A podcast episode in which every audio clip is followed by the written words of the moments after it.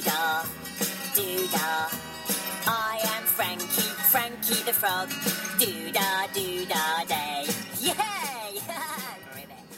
Hola a todos. Day to day del 3 de febrero de 2015. Son las 9 y 2 minutos y 13 grados en Alicante. Bueno, habéis visto que he empezado con una musiquilla. Eh, la música está grabada a través de los altavoces del coche. No sé si se oirá muy bien.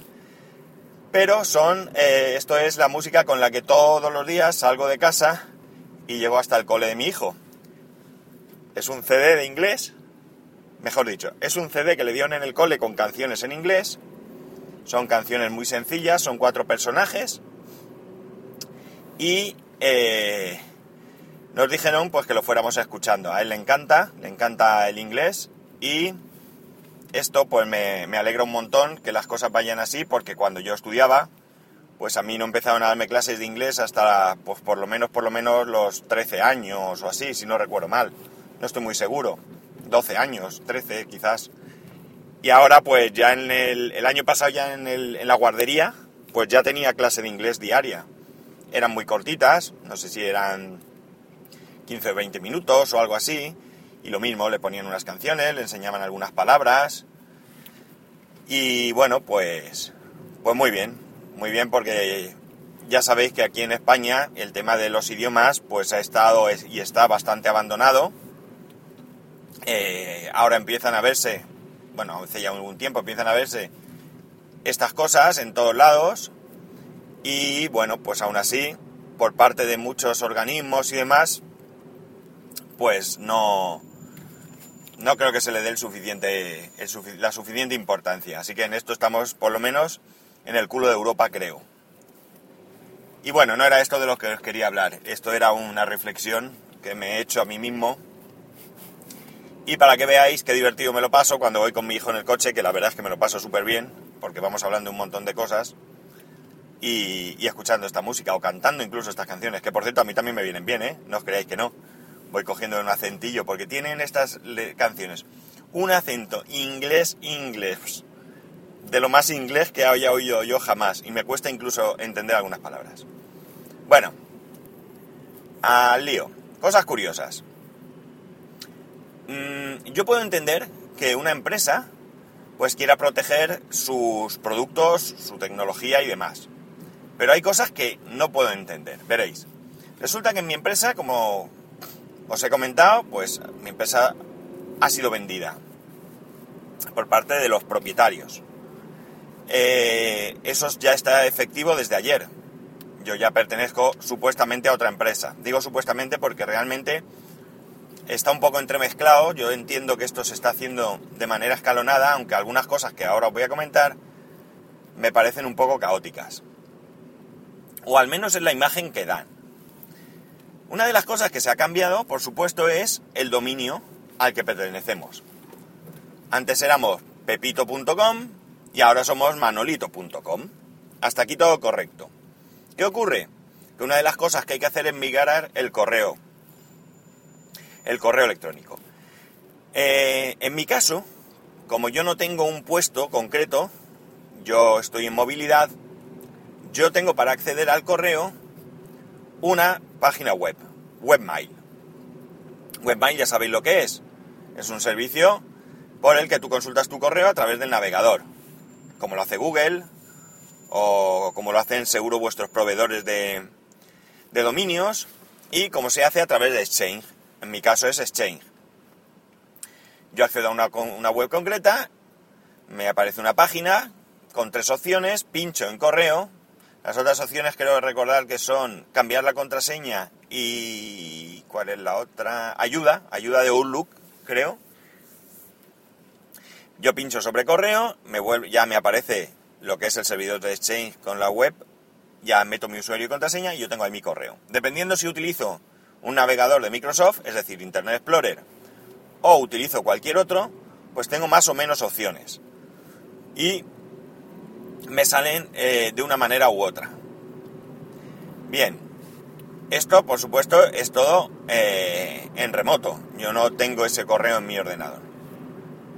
¿Qué ocurre? que hace un tiempo nos dijeron que podíamos configurar la tablet que llevamos para poder acceder con un cliente de correo a este correo. Este, este, este correo, eh, el protocolo que utiliza es ActiveSync. Bien, ¿qué, qué hice yo? Pues configurarlo tal como decían. Esto es mucho más cómodo, puesto que en vez de entrar en el navegador y se- poner la página web y seguir todos los pasos que anteriormente os he dicho, yo ahora abro mi, mi cliente de correo, perdón, me sale directamente mi correo. Y además, cuando recibo un correo, me suena un mensaje. Me suena un sonido, perdón. Con lo cual, pues, estoy un poco pendiente. Eh, un día pensé que, evidentemente no siempre voy con la tablet a todos lados y que me podía interesar llevarlo en el iPhone. Me resultaba mucho más cómodo, por lo menos para leer. Nada, yo me puse a configurarlo siguiendo los pasos parecido a lo que me comentaban en el correo de configuración y ningún problema. Yo llevo mi correo en mi eh, iPhone. Puedo contestar, puedo... etcétera, etcétera. También me suena un mensaje cuando recibo un correo, es push totalmente. O sea que muy bien. El caso llega, como digo, cuando nos cambian de dominio. ¿Qué ocurre? Que yo tengo varios correos, bastantes, que me resultan súper interesantes. ¿Por qué? Porque es información del trabajo, pero del trabajo de técnico. O sea, me refiero a información técnica que me viene bien tenerla ahí. ¿Qué ocurre? Que ahora al cambiar de, dominio, en ningún sitio nos informan si los correos se van a mantener. Es más, mandan un manual para que la gente que utiliza Outlook, porque está dentro de la VPN, pues eh, pase los correos a una carpeta personal para luego reincorporarlos al nuevo correo. Como a mí no me dicen si me van a respetar el correo o no, yo estoy muy interesado en que ese correo conservarlo. ¿Qué se me ocurre? Pues lo más fácil es configurar mail en el, en el Mac y traspasar todos esos correos, pues o bien a, una carpeta local o bien a una de mis cuentas. O incluso crear una cuenta solo para mantener ese correo. Hasta aquí todo estaría bien si no fuese porque el protocolo de, que utiliza, que es como he dicho ActiveSync, que creo que es EAS, si no recuerdo mal, pues no lo soporta mail. Y aquí es donde yo me sorprendo. ¿Cómo puede ser que la misma compañía, Apple, permita que en su correo, eh, en su cliente de correo móvil, puedas utilizar ese protocolo, pero en su cliente de correo de escritorio no se pueda utilizar. No lo puedo entender, porque como digo, si fuese una cuestión de protección, es decir, yo no te quiero dar soporte para Exchange, pues no me lo des. Haya películas, ya me apañaré o ya decidiré. Pero es que no es el caso. Hasta aquí todo estaría medio medio. Si no fuese porque, bueno, pues de, como yo tengo eh, Office, Office 2011, comprado y pagado, ¿eh? nada de pirata, para Mac, digo, pues nada, con Outlook.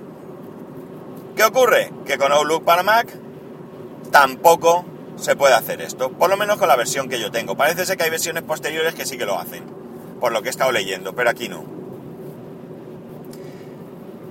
¿Qué ocurre? Pues que realmente puede que no pierda el correo, porque lo que puedo hacer es que como en la tablet sí que lo tengo sincronizado y en el móvil también, solo tengo que quitar la contraseña, por ejemplo, para que no pueda sincronizar, porque claro, si intenta sincronizar y está vacío el buzón, pues lo mismo pierdo todo el correo. De momento he configurado el correo como me dicen, el nuevo correo, con el nuevo dominio, y sí que me aparecen todos los correos. Pero todo esto viene porque yo sigo accediendo a mi cuenta antigua. Yo utilizo el mismo servidor, utilizo el mismo usuario, utilizo la misma contraseña, y lo que cambio es que si mi correo era antes santiago arroba pepito.com, pues ahora es santiago arroba manolito.com. Esto, claro, me podría, eh, podría investigar más. Podría incluso intentar a ver si Outlook para, para Windows, tengo Outlook 2011, también lo tengo para Windows, también comprado y pagado, si lo hace. El problema es que esto me llegó anoche a última hora Esta mañana no he tenido, no he tenido tiempo de, de investigar, por supuesto, y se supone que hoy es el último día. Lo han hecho de un día para otro. Me parece un poco eh, precipitado. Quizás esto no quede más que en una ida de olla mía y que luego yo pueda disponer de mi correo normalmente, pero ya digo, es que en ningún sitio ponen que se vaya a respetar el correo.